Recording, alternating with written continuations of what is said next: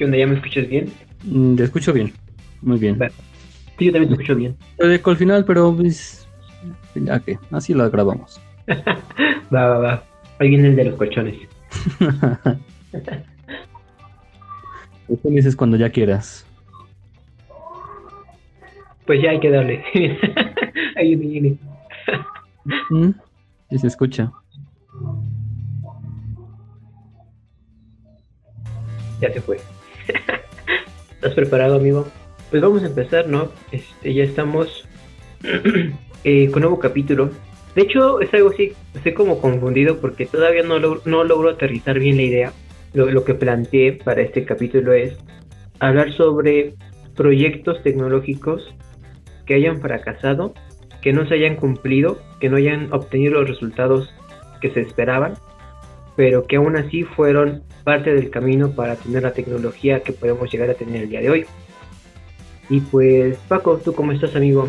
Bueno, pues emocionado por el tema. Me parece un tema bastante complejo, muy cierto. Algo que pasa mucho en la industria, en cualquier tipo, no solamente en la tecnología, sino en el arte, películas, videojuegos, o sea, cualquier ese, ámbito creativo, en cualquier mm, parte puede pasar. Nos pasa incluso a nosotros. Pero pues primero, estos 15 días, la verdad, no me acuerdo qué hice los primeros 7. Qué mala memoria debo tener, sí, lo sé, esa, dije, algo me pasó, no me acuerdo. Fue como de chocolate. Pero pues, justo antes de estos días me puse a ver lo que fue Shingeki no Kyojin. Acabé todo el manga, desde que salió el episodio, vi como dos, tres veces el último episodio. Hablaremos en, en mi noticia, que quiero hablar un poco sobre eso. qué bueno, amigo, qué bueno. ¿Qué tal? ¿Cómo estás? Pues se siente demasiado de calor últimamente. Este, creo que des- desde las 4 hasta las 7 de la noche, aquí donde yo estoy, se siente mucho el calor. No he podido dormir bien en las noches por eso, porque, y pues, Se vuelve un horno, ¿no? sí, está, está muy feo. No, pero sí, eh, la temperatura promedio que hemos tenido ha sido como de 28 a 27 grados. He estado un poquito tranquilo, amigo, y me, me gusta. Me, me alegra también escuchar que ya hayas visto el manga. Justo el viernes que, que viene de, ese, de esa publicación es el estreno, güey. Sí, inventes. Sí, ya lo tengo marcado, ya está ahí. Ese día me voy a, voy a morir. sí, no inventes. Del manga, de hecho, hasta los, los he visto animados, o medio animados, animados, y es así como yo me enteré. Y pues sí, la verdad es que también ya, ya espero que sea 9 de abril. y a ver qué tal, qué tan vacío nos, nos sentimos. Primera no es un anime convencional, porque yo he visto mucho anime, conozco mucho de anime. Digo, pues le- puedes recomendar 100% a este Shingeki no Kyojin. No sé cómo, es- cómo expresarlo, porque es, es pocos, pocos animes son tan serios, tan profundos, con tanta filosofía, con tanta... Con tantos detalles. Recuerden seguirnos en nuestras redes sociales. Ah, que es cierto. Eso se vamos a El sponsor de hoy, saben, no nadie nos paga por esto. En nuestras redes sociales lo hacemos con cariño, con gusto. Que vayan a darle su amor, se los agradeceríamos mucho. Oye, amigo, estoy viendo ahorita el dashboard aquí de Anchor y me parece que nos escuchan en Estados Unidos, en México, en Rusia, en Irlanda, en Germania, en Chile y en Argentina. ¿Cómo ves, papá? Reconocimiento área mundial, global. Me, Sí. me da cosita. No, pero- Está padre, está- o sea, si, si realmente nos escuchan de, de- de esos países, de Chile, de Argentina, a mí, yo, yo tengo, especialmente tengo un interés por esos países. Me gusta cómo hablan sus acentos, las expresiones que utilizan me gustan mucho. Y tal vez en Rusia, Irlanda, Germania y Estados Unidos nos escuchan personas que hablan español o si hablan inglés, pues voy a prepararme para proponer un tema en inglés para que pues, también nos puedan escuchar y entender lo que comentamos. Muchas gracias por, ah, por vernos. Nunca, nunca se los puedo decir de otra manera. Muchas, muchas gracias. Me siento muy agradecido. Échate tu grito de Shinzo, uh, yo. no, no sabía que salía el grito, o sea que lo escuché apenas.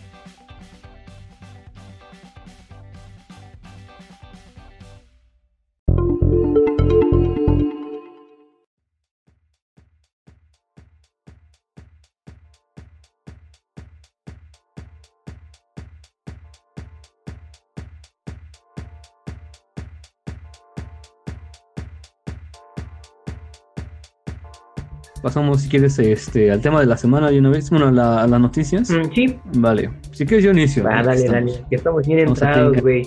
Ah, ¿sabes qué te iba a decir? Justo, Shinzo Sasageo. sabe. Eren llega. Esa lo vas a cortar, vamos a inicio ¿Sabes que me gustaría escuchar tu grito de Eren llega? que- No, mi, mi personaje favorito es el Ah, Levi. Ah, qué chido. No, no yo, yo estoy más, más enamorado con Hanji Soy. Ah, con- Hanji, Hanji también me gusta mucho. Es, es la onda Hanji, no manches. Bueno, pues justo me desperté, sonó mi teléfono y lo primero que me apareció sin querer fue una noticia de Shingeki no Kyoji. Eh, La noticia es, es oficial. El final de Shingeki no Kyoji llega en 2022. Dice, la segunda parte del capítulo es la última de esta última temporada, se estrenará del próximo año.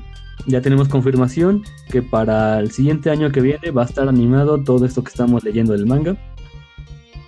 Ya acabará todo lo que es este esta odisea que tenemos. Y pues aún no está claro aún no está claro porque hay muchos rumores de si va a ser este una película que si va a ser un un anime como tal con capítulos. Eso aún no se tiene claro. Por cierto esta es una noticia de la, de la tercera que me apareció luego te la mando Sí, a mí sí. me, me sorprende, por ejemplo, de cómo hay personas que crecen con ciertas ideas, ¿no? De que te dicen esto es bueno, esto es bueno, esto es bueno. Y cuál es la sorpresa cuando te das cuenta que lo que tú haces también está mal, ¿no? Entonces ahí es como que, o sea, entras en, en, en un, en un shock, y yo sí, así, así yo lo siento, entras en un shock porque lo que tú abogabas, lo que tú creías que era cierto, que parte de lo que tú haces también está mal. Entonces, no manches, está, está muy bueno. sí. Es, es- es lo que a mí me gusta de, de, de Shingeki no Kyojin.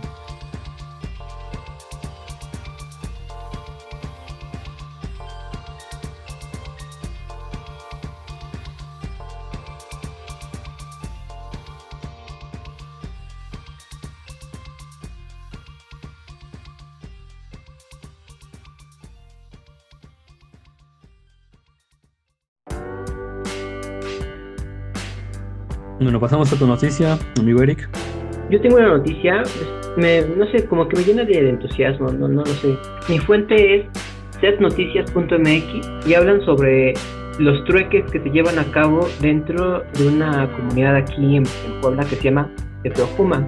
Eh, las personas de aquí, que ya son personas mayores, que algunas, algunos de ellos conservan lo que es el idioma náhuatl, encuentran este medio de, de intercambio de trueque para poder compartir lo que ellos hacen, porque son artesanos, ellos crean lo que son chiquihuites, tenates, petates, es- estos- estas personas de las, Mm. de las comunidades de San Marcos, Acteopan y Xoyacla, y van a las comunidades cercanas para intercambiarlas. Intercambian es, eh, frijol, maíz, tortilla o alguna fruta a cambio de sus artesanías. Te da otra, otra, otro panorama de lo que se vive actualmente, porque nosotros hablamos, eh, estamos entrados en la tecnología, tenemos acceso a internet, pero hay otras personas que mantienen vivas ciertas tradiciones, que es por ejemplo esto el trueque, ¿no? Este, la verdad es que, me llamó mucho la atención la, la noticia, en el cual no hay dinero de por medio, sino que tú intercambias objetos por, por, por, algo, por algo más. Ah, que está muy bien. ¿Y en qué parte está o, o en qué, en dónde hacen sus, sus intercambios? ¿En qué Mira, estoy viendo, van a varios, varias comunidades cercanas, como, como por ejemplo a los municipios o las plazas. Es- ves que aquí donde vivimos hay una plaza, que luego llegan también personas artesanas, me imagino que debe ser algo similar. Van como a Huapechula, Tepeojuma, Aclixco e Izúcar de Matamoros. Pues qué bien. Este, bueno, ya si los llegan a encontrar, pues nos dicen qué tal la experiencia de, de hacer estos trueques con estas personas, ¿no? De hecho, pues, lo que comentan aquí es que ellos, pues, las personas que se dedican a esto, de, de esto sacan como que el pan de cada día. No sé si sea cierto, pero es una manera de mantenerse, ahora sí que con vida y obtener algo para comer y alimentarse. Está, está, está muy interesante esta noticia.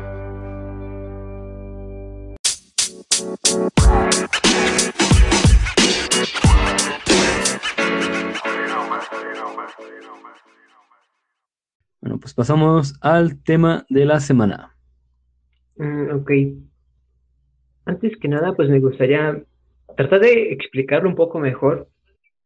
Cuando se me ocurrió la idea, este, creo que lo tenía más claro, pero me puse a investigar. Me, me fui dando cuenta de que era un tema algo similar como a cerrar ciclos, que lo tratamos en el último capítulo de la primera temporada, porque de cierta manera es un ciclo, es un proceso que se tiene que cerrar, es decir, yo puedo iniciar un proyecto, puedo aportar algo, pero eso en algún momento va a finalizar, entonces eh, es lo que no quería como que se vinculara tanto a eso de cerrar ciclos.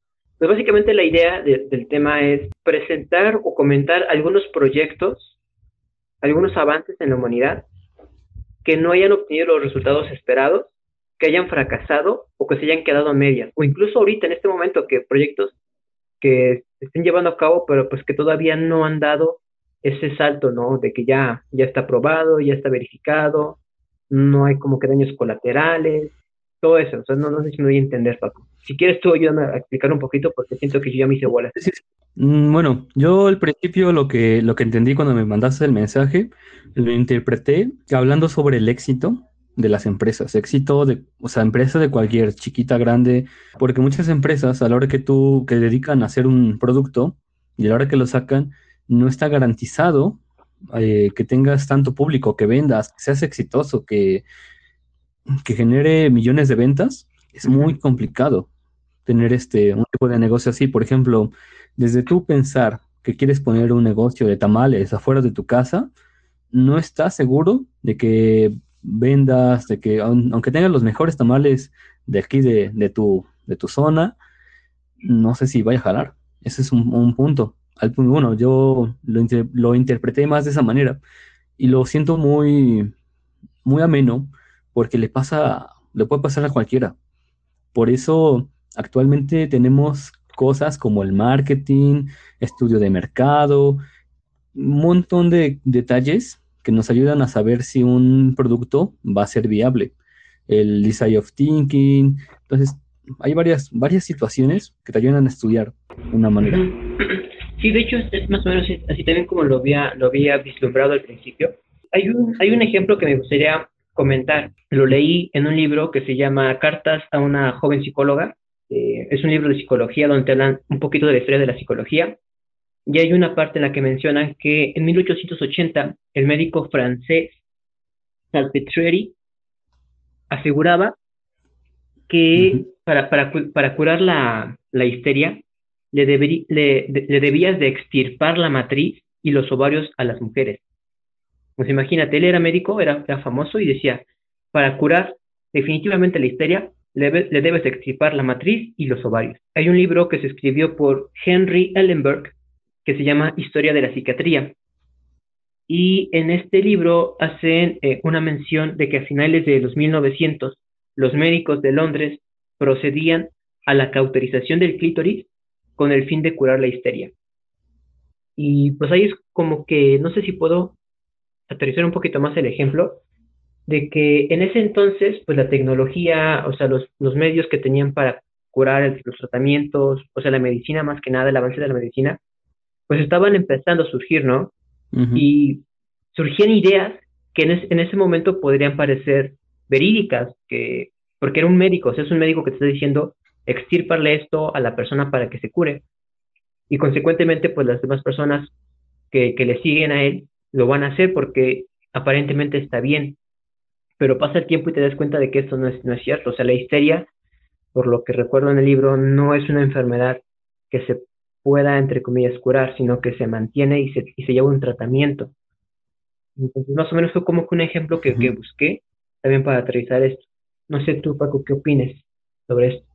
Por supuesto, bueno, ese me recuerda mucho a cuando las, las personas pintaban sus paredes de plomo y usaban mucho el plomo y luego se dan cuenta que el ah, plomo es cancerígeno. Y surge también este punto, supongo que de ventas, o sea, bueno, al menos yo lo siento de esa, de esa forma, de querer mantener o también de querer darle una solución, como en este caso la histeria. Pero es que al fin de cuentas no sabes, no sabes qué consecuencias va a tener hasta que se experimenta mucho y desafortunadamente se lleva al ámbito científico. Se hace experimento y sale que positivo, negativo. Por ejemplo, puedo decir aquí que mi hermana estaba estudiando su doctorado en biología y encontró que cierta este, cosa que usaban mucho en los insecticidas estaba haciendo cáncer a nosotros. Y es, eso es reciente. Y lo seguimos usando. Lo siguen usando muchas, muchos lugares. Pero es como dices, no te das cuenta hasta que se pone a prueba, se hacen estudios, se ve a profundidad y entonces ya te das cuenta. Otra cosa que quiero, antes de terminar todo esto, resaltar también que el 5G, muchas personas tienen miedo, pero es normal, porque si tenemos un montón de ondas electromagnéticas que nos pasan, actualmente decimos, no, pues no nos pasa nada, nunca nos ha pasado nada. Pero si hacemos estudios profundos, muy profundos de que si pasamos mucha cierta cantidad o rompemos cantidad de fuerza electromagnética que nos pasa a través del cuerpo, y resulta que si es cancerígeno, ahí sí va a haber muchos problemas. sí. Sí, y también mencionas algo, algo que también este, aquí tengo mis apuntes, que es esta parte de las ventas. Hay otro ejemplo que tomo de este libro, eh, de cartas a una joven, a una joven psicóloga de Solares.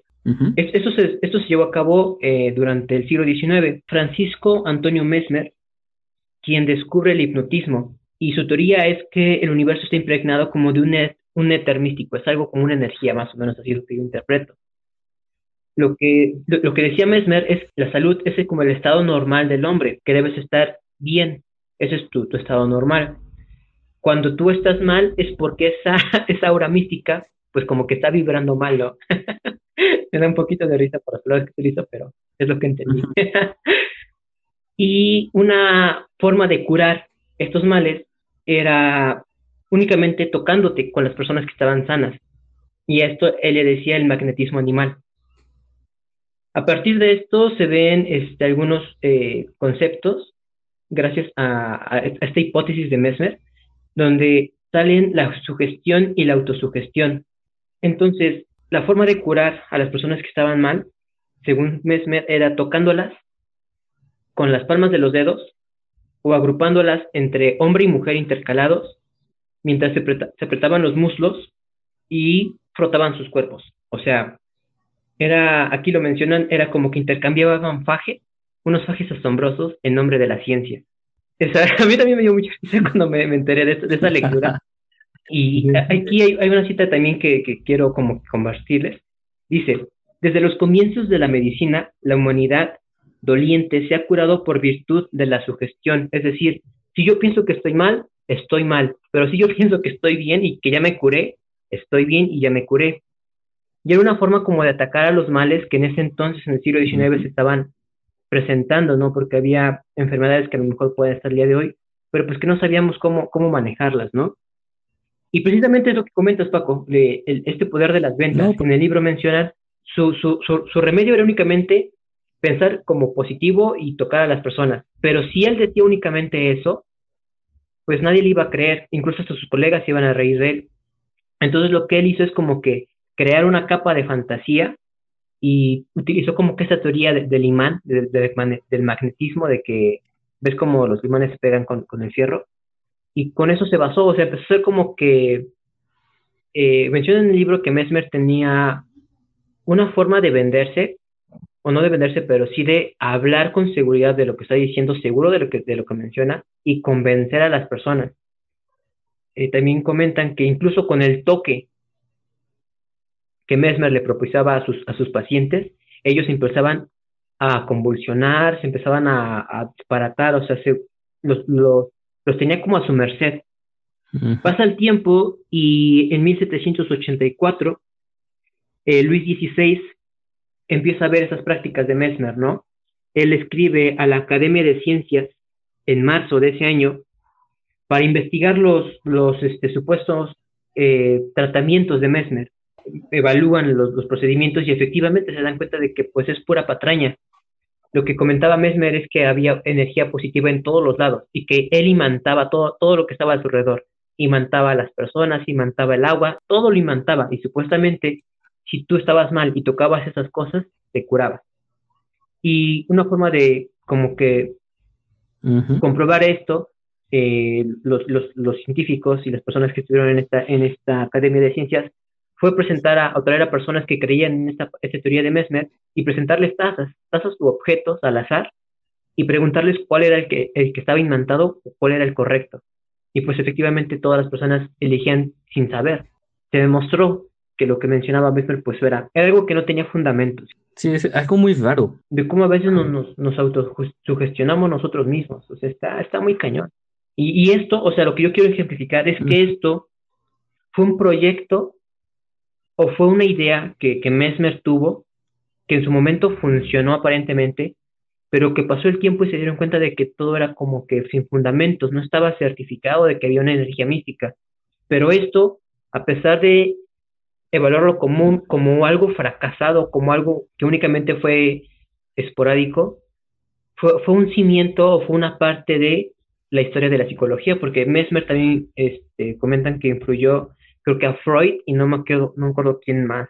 Mm, ya que de, digamos que ese, de ese fracaso surgió algo, algo bueno, ¿no? Bueno, pero es que es raro en ese, en ese punto, porque en ese tiempo las personas que les decían algo parecido se sentían bien de momento. Y no sé si es algo del cerebro, como dices, no sé si es algo psicológico, que pasa de que dices, no, pues me voy a sentir bien, te sientes bien. Es algo muy, muy raro, pero no sé si es psicológico, estoy muy desinformado sobre eso. El crecimiento de Messner, cómo, cómo creció, pues así ha pasado con muchas cosas. Antes de la ciencia teníamos lo que era la alquimia, la alquimia era más que nada tratar de encontrar este, la piedra filosofal. La piedra filosofal era la piedra mágica que hacía que las personas vivieran infinito, que se volvieran inmortales prácticamente. Y desde esos puntos, que pues la, alquimia, todas estas cosas no eran, no eran ciencias, era tratar de transmutar. Creo que, si no mal recuerdo, Newton se pasó gran parte de su vida este, explorando la alquimia. Bueno, así, así, así ha pasado completamente. No sé, no, no, me acuerdo de eso, otro referente. Sí, ahora por ejemplo, también ya me, me, gustaría compartir otro par, otro par de perspectivas acerca del tema. En el ámbito tecnológico, pues yo creo que sí, a lo mejor nosotros que estamos más metidos en esto, sí conocemos estos casos, ¿no? Has escuchado de Yahoo, de Google Plus, de Nokia, de BlackBerry, de Google Glass. Eh, también habíamos mencionado mucho lo de la innovación, ¿no? Que hay que innovar, hay que pensar diferente, hay que darle más, ¿no? Pero, por ejemplo, aquí con Google, eh, Google pues ya es un referente de las búsquedas. Tú entras a Internet y casi inherentemente lo asocias a Google. De hecho, tenemos este término, ¿no? Vamos a googlearlo, googlealo. Y Google, en su, tal vez, no sé si sea afán, porque Google no es una persona, Google es una empresa que es manejada por personas lo, lo, que, lo que intentan estas personas que están detrás de la empresa de Google a veces es abarcar nuevos, nuevos mercados, ¿no? Ahorita, por ejemplo, pues, ves, tú, Paco, estás muy metido con eso de los videojuegos. No sé si has escuchado hablar de Google Stadia. No, sí, hasta hay un montón de cosas que han tratado de llegar a los videojuegos Stadia, los Google Glass, este, han tratado de meterse a inteligencia artificial, a, un montón de un montón de cosas, pero sí. Ajá. Google Stadia es un proyecto que se desarrolló por, por la empresa de Google, en la cual querían implementar esta parte de los videojuegos en la nube. Es decir, la propuesta de valor que ellos estaban teniendo era que tú como eh, usuario de los videojuegos pudieras jugar en cualquier pantalla y que no tuvieras que comprar ninguna consola. Eh, quería competir con el mundo de las consolas que están pues PlayStation y Xbox. Yo me informé para esto con el canal de Emprende Aprendiendo de Eugeo que es un canal que te presenta casos de las empresas exitosas y también casos donde evalúan por qué fallaron o por qué fracasaron. Este, este proyecto de, Stadia no ha logrado despegar del todo. Sus gráficos, lo que prometieron, las suscripciones, el modelo de, negocios que están manejando en esto es, es, a través de suscripciones para que tú puedas eh, interactuar con la plataforma de Stadia que es en la nube. Debes de pagar una suscripción, pero aparte debes de pagar por cada videojuego que tú quieras utilizar. Si yo me, pongo a pensarlo como usuario, o tal vez también estoy sugestionado después de ver el video de Eugeliar, y pues al día de hoy me parece que Stadia sigue en proceso de, abarcar el mundo de los videojuegos, pero no es un proyecto que haya logrado despegar. No, no, no. A ver, bueno, esas son historias como, bueno, todas esas son noticias como hace medio año aproximadamente. No me acuerdo exactamente cuándo fue que se despegó Stadia, no sé si fue apenas, la verdad ya se me olvidó. De hecho, ya bien, me había olvidado de la consola, de, la, de todo lo que salió, porque me acuerdo que salió, todo el mundo estaba subiendo videos, era el, el trading de ese momento. Y pues, ¿qué pasó? Este Stadia, hace un mes, hace uno o dos meses, no me acuerdo, publicó en su, en su Twitter, este, bueno, le, primero le mandó a todos los, los que trabajaban en un nuevo videojuego para Stadia, porque cada, cada empresa, como Sony, este, Microsoft, PC, todos tienen como que Nintendo, todos tienen un, sus propios juegos. Que ah, no, es que este videojuego solamente sale en las, en las consolas de Sony. Ese videojuego solo sale en las consolas, por ejemplo, Mario Bros. solo sale en Nintendo. Entonces, Google Stadia quería hacer lo mismo porque pues, es lo normal, ¿no? quieres hacer un nuevo videojuego. Bueno, pues tenía no sé cuántas personas contratadas y de momento les mandaron un mensaje de no, pues va muy bien, este, échenle muchas ganas, este, todo, todo está yendo perfecto y pues todos los que estaban trabajando en este videojuego se dijeron, ah, pues no, pues qué chido, ¿no? Y al siguiente día lanzaron un comunicado de que iban a cerrar todas las empresas de, de desarrollo de videojuegos de Stadia. Todos, o sea, todos, y pues, todos se dieron, o sea, todos los que estaban trabajando se dieron cuenta que estaban despedidos al siguiente día. es como de, por medio de, por medio de una noticia. Es como de, no manches, qué, qué fuerte. Ese es para empezar. Y lo que la mala reputación que tiene Google actualmente es que si algo no funciona de Google, lo matan. Es algo que no me gusta también de Google. Por ejemplo, Stadia es lo que tiene, que dices, no, pues tenía su suscripción, que de por sí es cara, y luego de la suscripción no es que te vengan juegos gratis, tienes que comprar tus juegos, es más dinero. Entonces tienes que invertir mucho dinero para poder jugar. Eso, eso es lo malo. La idea es fenomenal. Para mí la idea es increíble. Y es el futuro. Tener este, un dispositivo que puedes jugar por medio del 5G por gran, gran velocidad de datos y digas, pues, en el metro, sacas tu teléfono y te pones a jugar un juego que pesa mucho, que las consolas, que los juegos nuevos apenas lo están teniendo. Y tú lo juegas en tu smartphone, o sea, eso es innovador, es, es el futuro.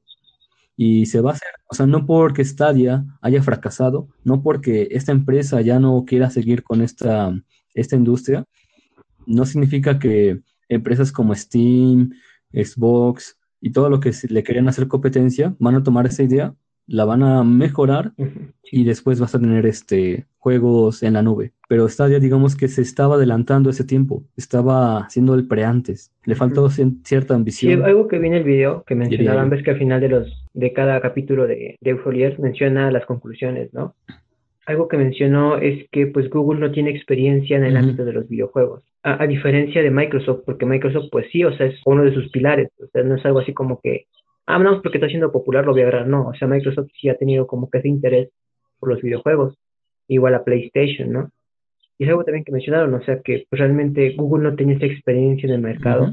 Está complicado y pues gracias, ahora sí que gracias por actualizar la información que ya, se podría decir que al día de hoy ya no hay operaciones en Stadia. Ya no hay operaciones, solamente están los juegos. Y ciertas empresas, ciertos indies están sacando sus juegos en Stadia. Eh, eh, otra parte que a lo mejor igual dices, igual exactamente el mismo caso que le pasó.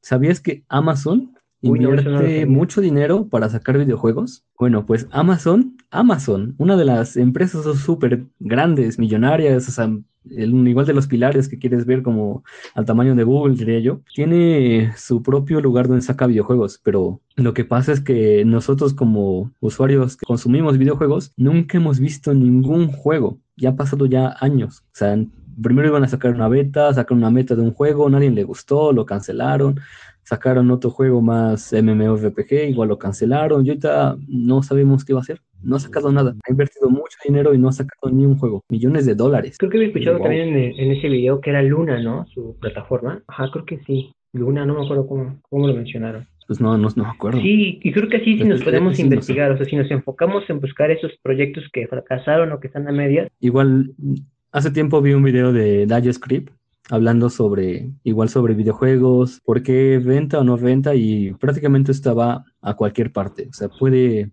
ir a cualquier este ámbito. Porque digo, volvemos a lo mismo. Actualmente en videojuegos salen tantos videojuegos en Steam que ni te das cuenta que es una plataforma. Ya ni te digo de las demás plataformas, salen muchos videojuegos que la gente no juega, que simplemente igual las empresas si ven que no, no funciona lo matan, lo no ni, ni, ni, lo sacan. Entonces ya llegar a sacar un videojuego y que venda, muy, muy complicado. Hay muchos casos, proyectos españoles, personales, o sea, personas se dedican su vida, personas que una persona dijo, no, pues si yo vendo una copia o dos copias al día, con eso tengo para vivir. Y sabes, no lo logró. No, no vendió ni siquiera eso. Y en su punto de venta, o sea, cuando fue la fecha de estreno, tuvo poquísimas ventas. O sea, un montón de, de detalles que hacen que simplemente no se vuelve rentable, pierdes dinero. Y solamente en, en, el ámbito de los videojuegos, sino en, puede pasar en cualquier ámbito. En, te decía, si quieres poner tu puesto de tamales, simplemente puedes invertir en, el, en todo lo que necesitas, pero todo eso puede significar que pierdas tu dinero si, si no funciona. Y es lo que pasa en, en muchas empresas. Claro que eso da pie a que otros den innovación, se fijen en detalles. Y el chiste de todo esto es que te des cuenta de aprendas de los errores, diga, no, pues en qué me equivoqué, en qué pasó, mejor la publicidad, me faltó más publicidad, me faltó más trading, más, la gente no le gustó. Las empresas de Coca-Cola, de Sabritas, siempre están buscando innovar, siempre están buscando, no, pues qué podemos hacer para tener más clientes, para que la gente se, se interese. Mira, por ejemplo, vamos a hablar de los de podcast, de creación, de creadores de contenido. ¿Sabes la cantidad de personas? O sea, es, es que la demanda es inversa, o sea, no hay demanda. Todos están luchando por ver este que veas tu contenido, que le des likes, que compartas, que crezcan. Muchas veces, muchas veces pasa que personas quieren hacer su propio canal de contenido y lo hacen por dinero y se dan cuenta de que pues en realidad crecer en el ámbito, crecer en esa industria es muy difícil es como muy, muy complicado, que nos está pasando exactamente a nosotros. Hay una regla muy famosa que dice el 80-20, que aplica para todo, y en este caso dice que el 80% del público lo tiene el 20% de, de los creadores de la, de la, de la, de la comunidad, de lo que quieras. Sí, de hecho también, ¿sabes qué, qué, qué otra referencia así como que lo podría también plasmar? Voy a hablar un poquito de Shingeki no Kyojin. eh, el enfrentamiento entre, el primer enfrentamiento en, se llama el Titán Bestia y Erwin Smith y la Legión de Reconocimiento, los nuevos reclutas. ¿Recuerdas cuando utilizan a todos los reclutas como carne de cañón? el personaje Erwin Smith utilizó a todos sus compañeros o a, las personas que estuvieron bajo, bajo, su mandato para descubrir lo que él tenía en mente, que era su sueño, ¿no? Y pues yo creo que también es parte de, o sea, yo también así como lo, como lo veo, aunque no, no logremos tener ese éxito como, como, como comentas, que yo siento que de, cierta manera, en, mi modo particular, pues yo sí lo quisiera tener, quisiera ser reconocido por un proyecto que yo inicié, pero también estoy, consciente de eso que comentas, que está muy competido. Es, el primer proyecto que a lo mejor yo me, así como que me forjo los pantalones de hacerlo y publicarlo. Y lo que a mí me gustaría a lo mejor es, pues hacer mi grito de arena, arena aunque no, no, no logre triunfar como hacía el reconocimiento, pero pues sí, o sea, para mí, para mi satisfacción propia, ver que al menos lo intenté, que no me quedé únicamente con lo que yo consumí. De cierta manera, pues todos, todo el tiempo estamos consumiendo, es lo que también comentamos en, en obsolescencia programada, me parece, de que consumimos, consumimos, consumimos, nos llenamos de tanta información, pero ¿en qué momento tú te das la oportunidad de digerir esa información y ponerte a prueba de lo que ya aprendiste? O sea, mm, te quedas únicamente contigo, ¿no? Internet tiene, tiene esa, esa gran puerta en la que cualquiera puede publicar lo que, lo que le guste, te puedes poner a ofender, puedes poner a, eh, grabas bailando, cantando, haciendo el ridículo, lo puedes hacer, pero muy pocos lo hacen. ¿Y por qué lo hacen? ¿O por qué no lo hacen? O sea, también como que sería mi pregunta, ¿no?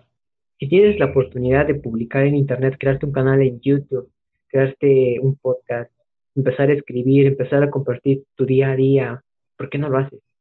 Porque a otras personas tampoco les interesa, ¿no? O sea, no, no es como que su, su motor, por decirlo así. Mm, exacto, pero yo diría que ya en los tiempos que estamos, yo diría que sí es como, al menos, como digamos, cosas que tienes que hacer en la vida, crear un, un canal pequeño, eh, aprender un poco, porque así te, das cuenta de muchas cosas, aprendes mucho, cosas que nadie te dice, cosas que vas aprendiendo por tu cuenta. Ves lo realmente difícil que es, por ejemplo, en animación, en fotografía, no te das cuenta qué tan difícil es hasta que lo haces por ti mismo. Aquí te gustaría comentar otro, otro par de referencias. Claro, claro. Eh, Adelante. Igual con el canal de Eugenio mencionaron el caso de Boston Dynamics, una empresa que se dedica a la creación de robots. Boston Dynamics fue comprada por Google y Google pues no le pudo dar ese, ese encuadre hacia los robots. O sea, los robots de cierta manera, pues sí, van a ayudar mucho a labores que son repetitivas dentro de las fábricas tal vez,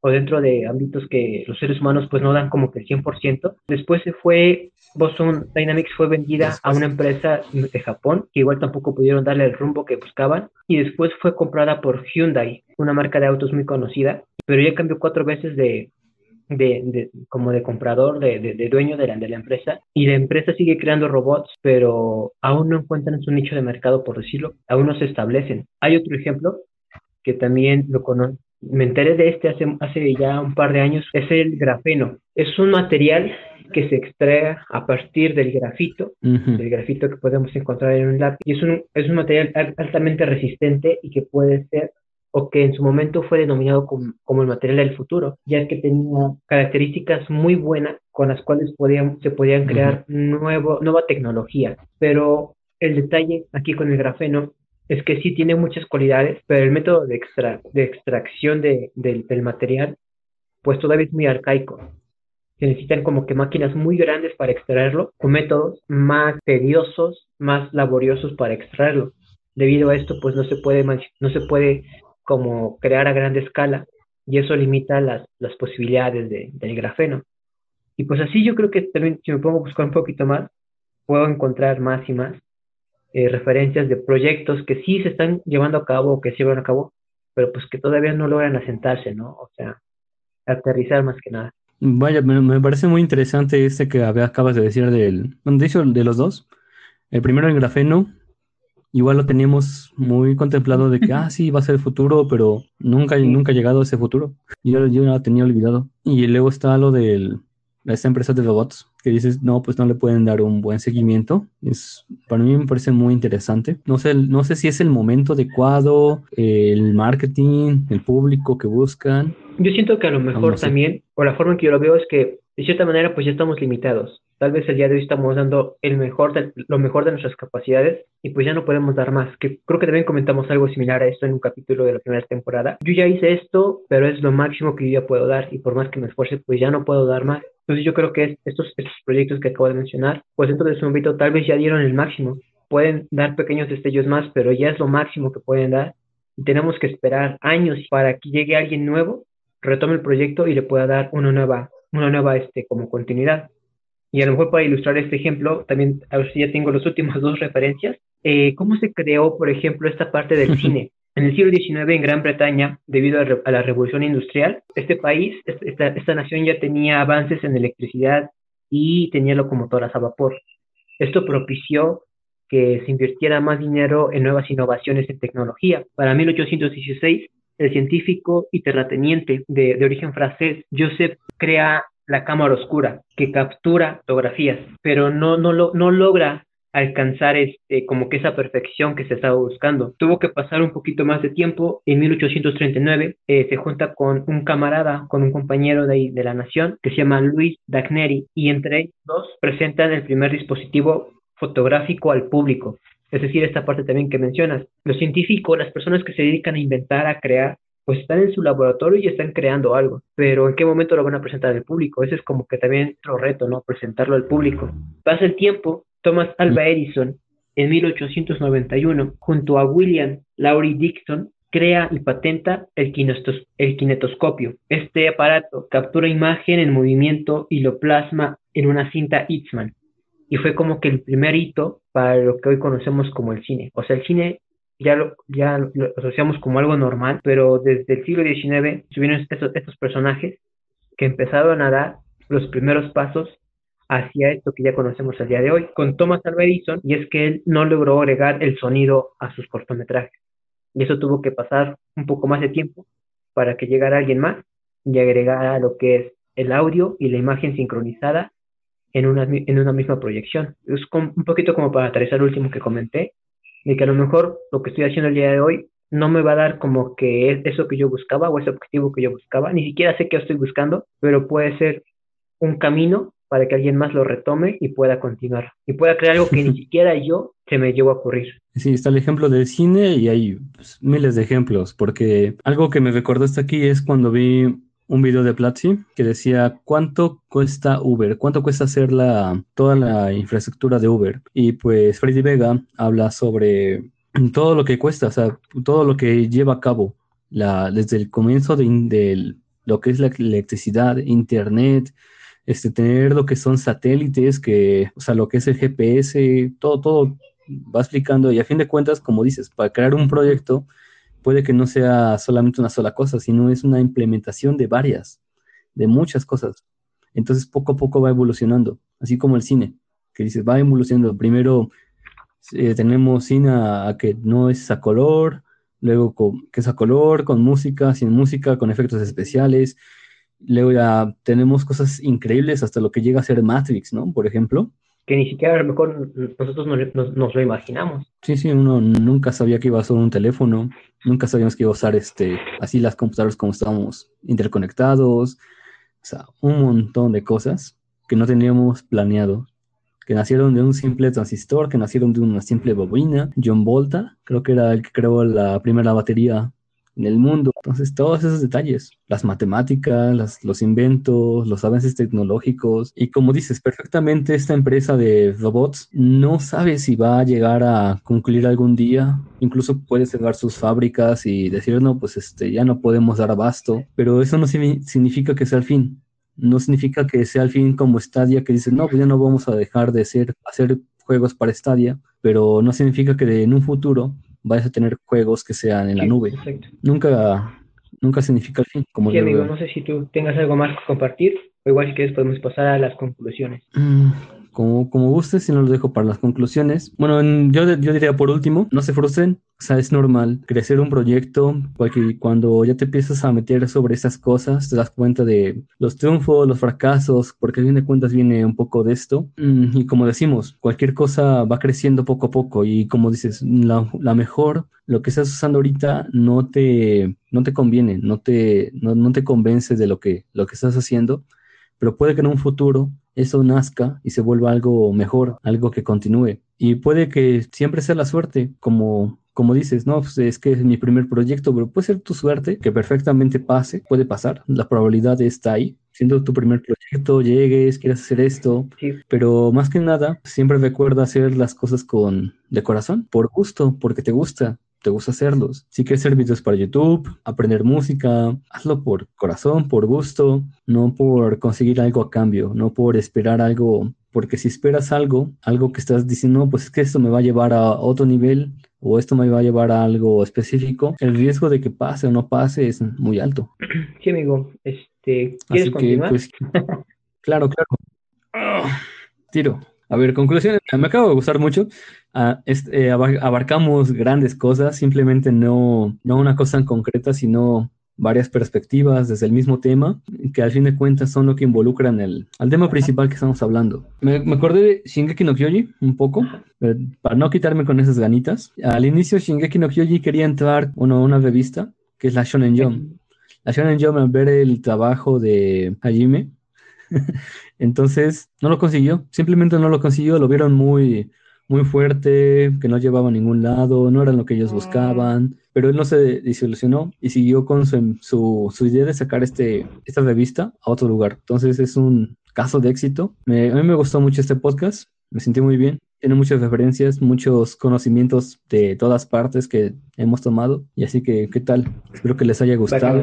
Algo que recordé también y algo que me mencionó mi asesor de tesis, era este, este tema acerca de los océanos azules. Esto es una estrategia administrativa para la gestión de proyectos que fue propuesta e ideada desde 2005 por W. Chang Kim y René Mauborn. Ahora sí que disculpen por, por mis pronunciaciones, no, no puedo pronunciarlo bien, pero básicamente de lo que va esta parte de los océanos azules es un ganar y ganar. Es decir, lo que propone esta estrategia es evitar los océanos rojos, donde ya está muy competido el mercado como por ejemplo lo que comentó Paco, de lo de Coca-Cola. O sea, es decir, si yo quiero crear una empresa de, refresco, eh, Coca-Cola o de, de, esa misma índole, es muy complicado que yo llegue y quiera darme a conocer porque el, mercado está demasiado competitivo, no solamente está Coca-Cola, sino que también ya está Pepsi, todos sus afiliados de Pepsi, está Red Cola, está Dr. Pepper, o sea, un montón de empresas que ya tienen un estatus y que es muy, muy complicado competir dentro de ellos.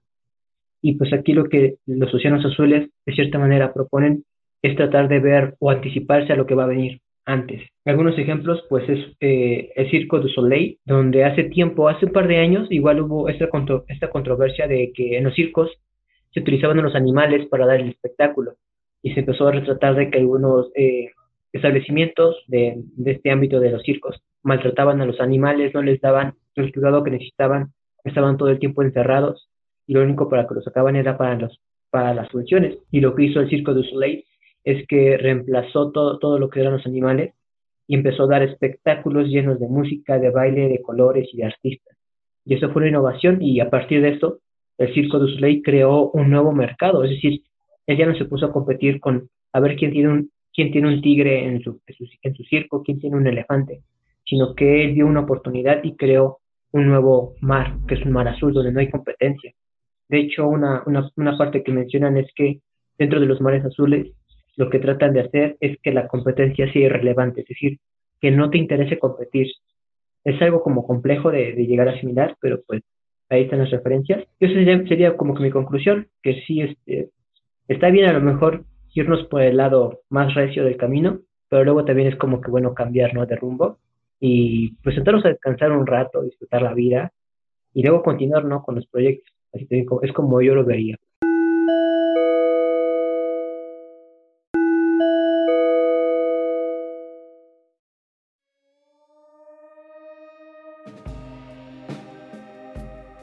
Pues pasamos a los dos minutos de altruismo. Pues, órale, yo, pues. Esa vez sí estuve buscando porque luego nomás me invento cosas y. Ver, es la verdad, es la verdad. Encontré algo que me gustó mucho. Bueno, ya lo había, ya lo había checado. He estado buscando cosas sobre cosas de Japón, aprendido japonés, aprender todo inglés. Y entre todo esto de meterme al ámbito de Japón, de Japón, encontré de nuevo lo que era el Ikigai. Que busquen su Ikigai. Hay un video muy famoso, muy bueno, de Arata Academy Spanish, un japonés de mediana edad que habla muy bien el español y explica los pasos, cinco pasos para encontrar tu Ikigai.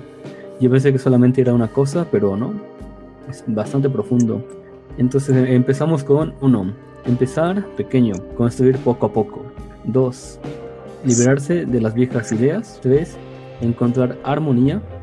Cuatro, sentir alegría de las pequeñas cosas. Y cinco, estar en el aquí y en el ahora. Son dos pasos muy resumidos de lo que perfectamente, perfectamente pueden encontrar el video completo en nuestras redes sociales de Bagaje de Humanos. Así que no olviden seguirnos ahí. Tiene todo el sentido del mundo encontrar esta armonía en, nuestro cuerpo, en nuestra mente también. Sí, es, es, muy bueno. También había visto como que el concepto, sea, lo vamos a estar buscando muy bueno. Es más, es más complejo de lo que pensaba, porque hay una que te dice que busques tu pasión, que hagas lo que te gusta, que, que si eso le puedes ganar dinero. Bueno, ese es el principio de lo que se explican muchos, pero ya lo que está basándose este es de un, libro en concreto, donde ya te da todos los pasos y es más completo el, el panorama que te da.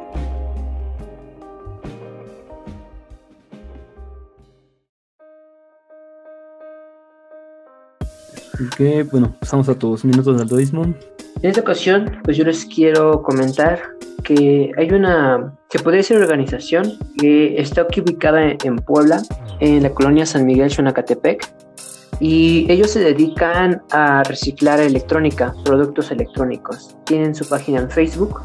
Algo bueno de esta, de esta iniciativa es que tú les puedes mandar mensaje para programar una visita y para que ellos vayan a recoger tus productos electrónicos que ya no utilices para que ellos los puedan reutilizar.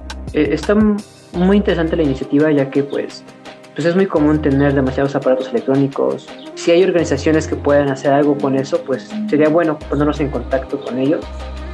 Y pueden encontrar también su página en internet.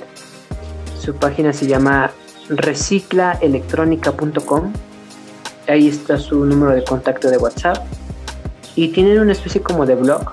Febrero 25 de 2021, México es el segundo productor de basura electrónica en América Latina. No, está muy bien pues todos tenemos aquí cosas tiradas que ya no usamos. sí, sí. Entonces ir a dejar los audífonos que ya no sirven o cualquier cosa, está muy bien. Anda, exacto.